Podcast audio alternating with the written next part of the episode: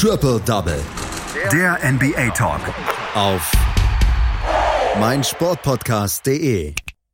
Eine neue Woche ist gestartet, eine Woche auch, die gestern Abend in der NBA beendet worden ist. Und zwar mit einem absoluten Spitzenspiel und der ersten Mannschaft, die sich für die NBA Playoffs qualifiziert hat. Das müssen wir natürlich hier besprechen bei meinsportpodcast.de und Triple Double. Und das tue ich heute mit einem unserer NBA-Experten, mit Daniel Seiler. Hallo Daniel. Hallo Andreas. Wir haben gestern ein absolutes Spitzenspiel unter den sieben Spielen gehabt. Das war das Aufeinandertreffen der Boston Celtics bei den Los Angeles Lakers. Die Boston Celtics ähm, kämpfen natürlich in der Eastern Conference mit unter anderem den Milwaukee Bucks um die Spitze der Eastern Conference. Die LA Lakers sind auf Platz eins in der Western Conference. Und wir können sagen, das, was sich als Spitzenspiel vorher schon herauskristallisiert hat, hat am Ende fast alles gehalten, oder? Auf jeden Fall. Also da kann man nicht widersprechen. Das war ein Spitzenspiel von der ersten bis zur 48. Minute. Also es war immer knapp. Es gab, glaube ich, nur mal eine kurze Phase, wo die Lakers mal zweistellig geführt haben. Aber ansonsten hat man wirklich ein hochklassiges Spiel auf beiden Seiten. Offensiv wie defensiv eben auf beiden Seiten. Und es war dieses legendäre Duell Lakers Celtics, wie man sich eben erwartet hat und das eben bei den Celtics vor allem dank Jason Tatum, der mit 41 Punkten sein Career High einstellt und er musste so ein bisschen übernehmen, weil ja der eigentliche Star der Boston Celtics mit Kemba Walker vor der Partie ausgefallen ist. Somit rückte Marcus Smart in die Starting Five der Celtics. Und ähm, diese kamen auch gar nicht so gut rein in die Partie tatsächlich. Also die Lakers konnten am Anfang ein bisschen wegrennen, können wir, äh, kann man sagen. Der einzige, der wirklich scoren konnte bei den Celtics, war tatsächlich Daniel Theiss, der deutsche Center. Ähm, macht quasi die ersten fünf Punkte aus dem Feld, dann noch ein Freiwurf von Jason Tatum und dann erst nach so ein paar Minuten war klar, wer bei den Boston Celtics übernehmen sollte und das war eben äh, Jason Tatum und als Teamverbund kann man dann eben auch ein bisschen rein. Letztendlich war es dann aber der erste Wechsel auf das Bankline-up, das so ein bisschen den Flow der Boston Celtics gebrochen hat. Bei den Lakers konnte das Bankline-up um Rajan Rondo, um Kyle Kuzma einfach gut aufspielen. Deswegen das erste Viertel mit einem 8 zu 0 Run beenden. 28 zu 19 heißt es dann für die LA Lakers. Das war dann auch schon eigentlich mit die höchste Führung, denn im zweiten Viertel kam letztendlich wirklich Jason Tatum auf, der 18 Zähler allein im zweiten Viertel erzielt hat, also hat komplett übernommen, hat sein Team eigentlich getragen, um letztendlich ähm, die Führung der Lakers eben zu verkürzen, nämlich nur noch auf plus zwei aus Sicht der LA Lakers 56 zu 54 heißt zur Halbzeit. Und das, obwohl LeBron James und Anthony Davis noch gar nicht so im Spiel waren. Zum Beispiel äh, LeBron James stand erst bei 13 Punkten und einfach auch keinen gut, guten Wurfquoten aus dem Feld. Und im dritten Viertel, das war dann wirklich das Viertel der Boston Celtics. Da hat dann endlich das Celtics-Spiel funktioniert äh, Drives in die Mitte, ähm, Kickpasses raus in, in die Ecke und dann fielen eben auch die Dreiern von den Flügelspielern, von Jalen Brown, von Gordon Hayward und eben Jason Tatum, über den brauchen wir gar nicht zu sprechen. Ähm, der hat das Team weiterhin komplett getragen und die Lakers, die konnten ähm, den erstmaligen All-Star einfach nicht verpacken, äh, nicht äh, verteidigen und somit gab es zum Beispiel auch einen wunderschönen ähm, Dank ins Gesicht von Danny Green, von Jason Tatum. Letztendlich stand er nach dem dritten Viertel bei 37 Punkten, aber es war bei LA wieder das Bankline, ähm, äh, das Bankline-up um Rajan Rondo, um Kyle Kuzma, Kentavious Caldwell Pope, die die ähm, Boston Celtics letztendlich outscorten. Und im vierten Viertel ging es dann auch tatsächlich so weiter, als die Superstars eben noch auf der Bank waren, hat eben Rajan Rondo übernommen und weil die Boston Celtics eben auf Kemba Walker ähm, verzichten mussten, ähm, musste der zweite Guard, nämlich Brad Wanamaker, übernehmen und das hat er einfach nicht hinbekommen. Er hatte tatsächlich einfach sehr viel Respekt vor Rajon Rondo, somit Fehler gemacht, viele unnötige Turnover bei den Boston Celtics, sodass die LA Lakers sich eben wieder rankämpfen konnten, wieder übernehmen konnten und das Spiel letztendlich auch gewonnen. Und das in einem sehr, sehr kuriosen vierten Viertel, denn man hat viele Layups gesehen, die eigentlich nicht contested waren, die vorbeigingen. Gerade Anthony Davis hat da sehr, sehr viele davon gehabt, allein zum Korb, ge ein Drive zum Korb alleine hat er daneben gesetzt. Jason Tatum ähnlich. Letztendlich ging es dann aber doch um Freiwürfe, weil eben LeBron James mit einem Turnaround ähm, Zweier den Dagger gesetzt hat. Zwei Punkte Vorsprung hieß es dann für die Lakers und die, die konnten die Boston Celtics eben nicht mehr erlangen, weil der Game Winner von Jason Tatum in einem Offensivfoul endete und somit siegten die Lakers mit 114 zu 112. Es war dann aber im Ende das, das Spitzenspiel, was alle erwartet haben, oder? Ich meine, Jason Tatum auf der einen Seite und dann auf der anderen Seite dann Anthony Davis und LeBron James, die dagegen gehalten haben und dann am Ende den Sieg dann äh, davon getragen haben. Wie gesagt, das war es schon eigentlich seit dem ersten Viertel. Also es war wirklich hochklassiger Basketball mit einem verdienten Ende, sage ich jetzt einfach mal, weil es einfach wirklich bis zur Schlusssirene spannend blieb. Also mit solchen Spielen kriegt man richtig, richtig Lust auf die Playoffs. Die ähm, Los Angeles Lakers haben dieses Spiel gewonnen gegen die ähm, Boston Celtics. Die Boston Celtics auf Platz 3 in der Eastern Conference mit 39 Siegen und 17 Niederlagen. Schon neun Siege hinter den Milwaukee Bucks zurück, über die werden wir auch gleich noch gerade kurz sprechen. Die Los Angeles Lakers führen inzwischen auch schon mit fünf Spielen vor den Denver Nuggets. Zwei weitere Spiele, um die wollen wir uns ein bisschen genauer dann auch noch kümmern. Das eine Spiel ist das der Oklahoma City Thunder, die zu Hause gegen die San Antonio Spurs gespielt haben. San Antonio Spurs nach wie vor mit ihrer Sisyphus-Arbeit. Sie wollen unbedingt noch an die Playoffs rankommen. Das schaffen sie aber nicht, weil sie un unter anderem solche klaren Niederlagen gegen die Oklahoma City Thunder haben. Mit 28 Punkten haben die Spurs verloren. Das war eine Klatsche. Äh, das war mehr als nur eine Klatsche. Ich glaube, das hat die Spurs auch so ein bisschen gebrochen. Man hat nach dem Spiel auch wieder so diesen typischen Grumpy Greg Popovich gesehen, der Interviewfragen ausgewichen ist, sein ein Post-Game-Interview auch einfach abgebrochen hat, weil er einfach unzufrieden war mit der Leistung der Mannschaft. Und es scheint tatsächlich immer, immer weiter, wie du gesagt hast, dass diese Streak der San Antonio Spurs dieses Jahr zu enden scheint. Und es war eben mit 28 Punkten die höchste Niederlage der Spurs bei den Oklahoma City Thunder und das, obwohl man tatsächlich auch am Anfang ein sehr, sehr gutes Basketballspiel gesehen hat, nämlich von beiden Mannschaften. Es begann mit einem 5 0 Run der San Antonio Spurs und dann ein erstes Viertel, was ausgeglichener nicht hätte sein können. Sehr viele Führungswechsel. Die höchste Führung nach diesem 5-0-Run waren eben nur plus drei für eine Mannschaft, eben mal durch einen Dreier oder so. Ansonsten wirklich gutes Spiel auf beiden Seiten. Äh, offensiv war okay, defensiv war es gut auf beiden Seiten. Deswegen endete das erste Viertel eben ausgeglichen, 29 zu 29. Ins zweite Viertel kamen die Spurs dann eigentlich sogar besser rein, führten zwischenzeitlich mit plus 9, 45 zu 36. Ähm, bis dann die Oklahoma City Thunder einfach mal einen 6, 16 zu 0 Run starteten, um die Halbzeit mit 61 zu 55 zu beendeten.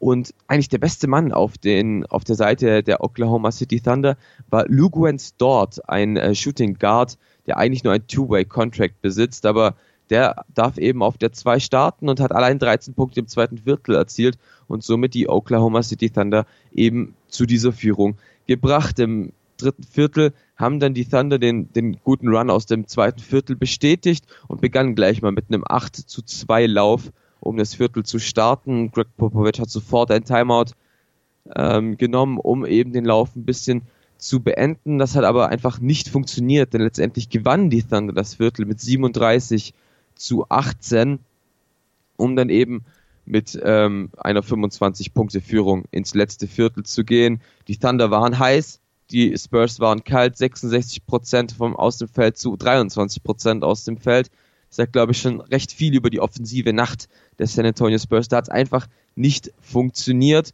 und im vierten Viertel ist eigentlich gar nicht mehr so viel passiert, spätestens als Steven Adams, der Center der Oklahoma City Thunder, ein Behind-the-Back-Pass auf Dennis Schröder spielte, war die Partie eigentlich beendet. Es stand zwischenzeitlich 104 zu 77 für die OK City Thunder. Dann wurde eigentlich die Garbage Time eingeleitet. Beide Teams nur noch mit ähm, dem Second Lineup auf, auf dem Feld. Gerade Hamidou Diallo konnte ein paar Minuten sehen. Ähm, ansonsten wurden eben alle Starter aus dem Feld genommen. Bester Mann bei den OK City Thunder war Shea Gilgis Alexander mit 22 Punkten, gefolgt von Steven Adams mit 21 Punkten, um dann eben diesen Sieg äh, festzumachen und eben auch die Playoff-Ambitionen der Oklahoma City Thunder festzumachen. Und die San Antonio Spurs hatten nur einen einzigen Spieler, der mehr als 25 Minuten auf dem Feld gestanden hat. Das war Derek White. Der kam tatsächlich dann auch von der Bank. Die Starter allesamt weniger als 24 Minuten. DeMar DeRozan unter anderem nur mit 23 Minuten. Die San Antonio Spurs, denen äh, schwimmen die Fälle davon. Die Oklahoma City Thunder stehen im Moment sehr, sehr fest mit beiden Beinen in den Playoffs haben im Moment, wenn man äh, drauf guckt, nur fast neuneinhalb Spiele Vorsprung oder neuneinhalb Spiele Vorsprung vor den Portland Trailblazers. Ein Spiel haben wir noch, das wir ein bisschen genauer besprechen wollen. Das ist nämlich dann auch indirekt mit einem anderen Team verbunden. Die Washington Wizards verlieren bei den Chicago Bulls mit 117 zu 126. Zwei Einzelleistungen stechen heraus. Erstens die von Bradley Beal und zweitens Kobe White, der zum ersten Mal es geschafft hat, seit es die Starter gibt, beziehungsweise seitdem die Starterleistungen gezählt werden, von der Bank als Rookie zweimal hintereinander 30 Punkte zu machen. Und damit ähm, geht er in einen Club, der von keinem geringeren als Michael Jordan bei den ähm, Chicago Bulls äh, angetrieben wird, nämlich zweimal in Folge über 30 Punkte zu machen als Rookie. Und es war allgemein so der Abend der Rekorde bei der Partie Washington gegen Chicago. Sportlich geht es eigentlich gar nicht so viel äh, bei den Teams. Klar versuchen beide noch irgendwie in die Playoffs zu kommen, aber beide dann doch ähm, noch viele Spiele hinter den äh, Orlando Magic, die gerade auf Platz 8 stehen im Osten. Dennoch ist diese Partie natürlich einfach wichtig, um möglicherweise den Anschluss zu halten. Nachdem die Washington Wizards Anfang Februar die Partie gewinnen konnten, haben jetzt die Chicago Bulls eben zurückgeschlagen und das eben bei diesem Abend der Rekorde. Denn Kobe White legt ein Career High auf mit diesen 33 Punkten, die er erst im vorherigen Spiel gegen die Phoenix Suns schon mal aufgelegt hat. Bradley Beal, auf jeden Fall zu erwähnen, ähm, trägt die Washington Wizards eigentlich komplett alleine in diese Partie und hält sie komplett allein im Spiel mit einem eh, ähm, ebenfalls Career High Wert von 53 Punkten. Ähm, bei aber auch 27 Würfen. Also der hat wirklich versucht, sein Team anzuführen, hat das eben dann auch geschafft, hat aber auch einfach nicht die Unterstützung bekommen. Dann schauen wir auf das Statsheet, gibt es vielleicht gerade noch Davis Bertans, der mit fünf Dreiern äh, ausgeholfen hat, steht am Ende bei 22 Punkten. Ansonsten schwache Leistung von den Startern.